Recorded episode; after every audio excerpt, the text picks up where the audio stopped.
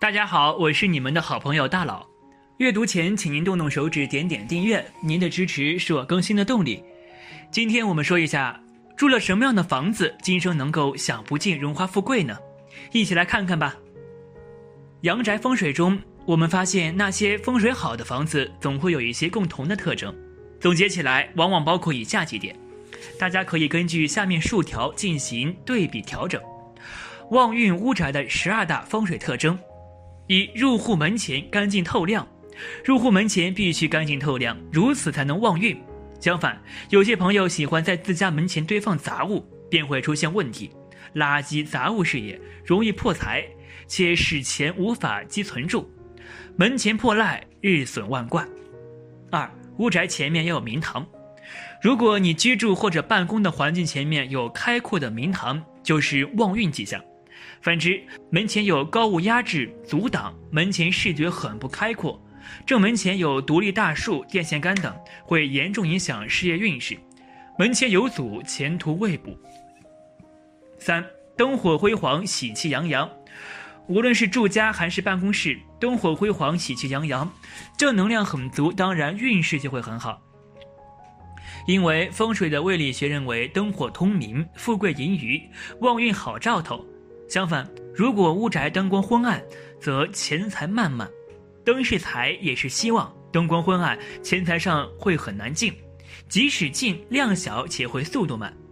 过去有钱人家大财主们在灯火上从来都是不吝啬的。一些朋友为了节省，舍不得灯火辉煌。相反，住家和办公室总是灯火黑暗，那么正能量必然会减少。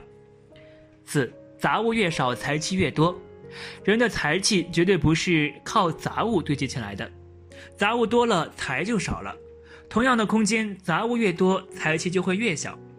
富人不用物便是杂物，会常清理丢弃；穷人则到处堆放的是杂物与不用之废物。风水口诀是：五黄二黑临杂地，必生毛病与问题。五，天大财大，藏风纳气，要想运势好，客厅少不了。但是提醒注意，客厅不能漏财之事，比如窗对流、门对穿，精神与财气都会穿堂而过，对身体精力与财富积累是大忌。六，背时面空，人旺财进，人的一生财运要有贵人，贵人从何来？提醒朋友们，你办公室座位或者是你书房的椅子坐背不可靠窗门口，不可靠走廊玻璃窗边位。不可齐坐缝空线，背后与面前不可多用玻璃或镜子。只要你的座位是背实面空，那么必定人往财进。七两袖清风，好运一生。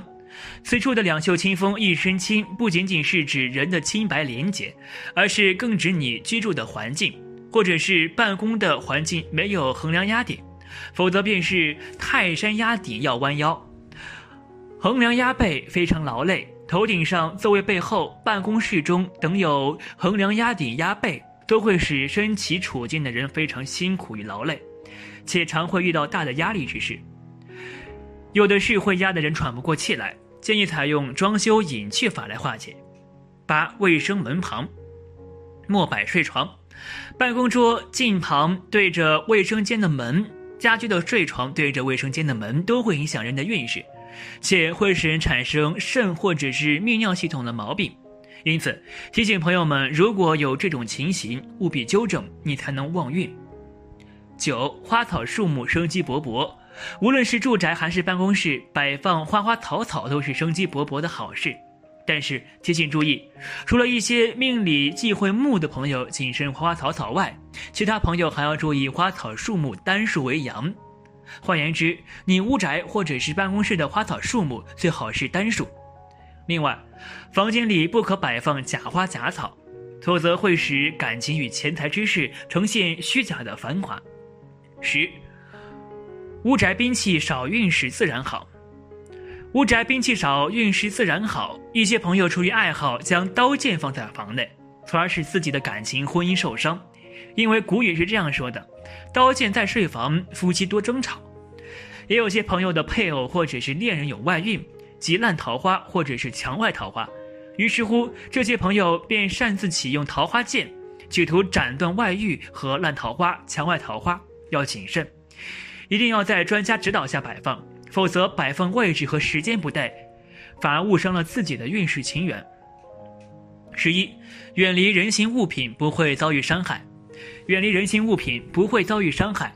有些朋友不明就里，到了日本旅游就把日本的小人拿回家，到了非洲旅游也将非洲的面具带回家，或者摆放在办公室。殊不知，导致自己日后小人捣鬼，小人多多。因此，提醒朋友们，要想运势好，小人不能要。十二，水为财，水流方位很重要。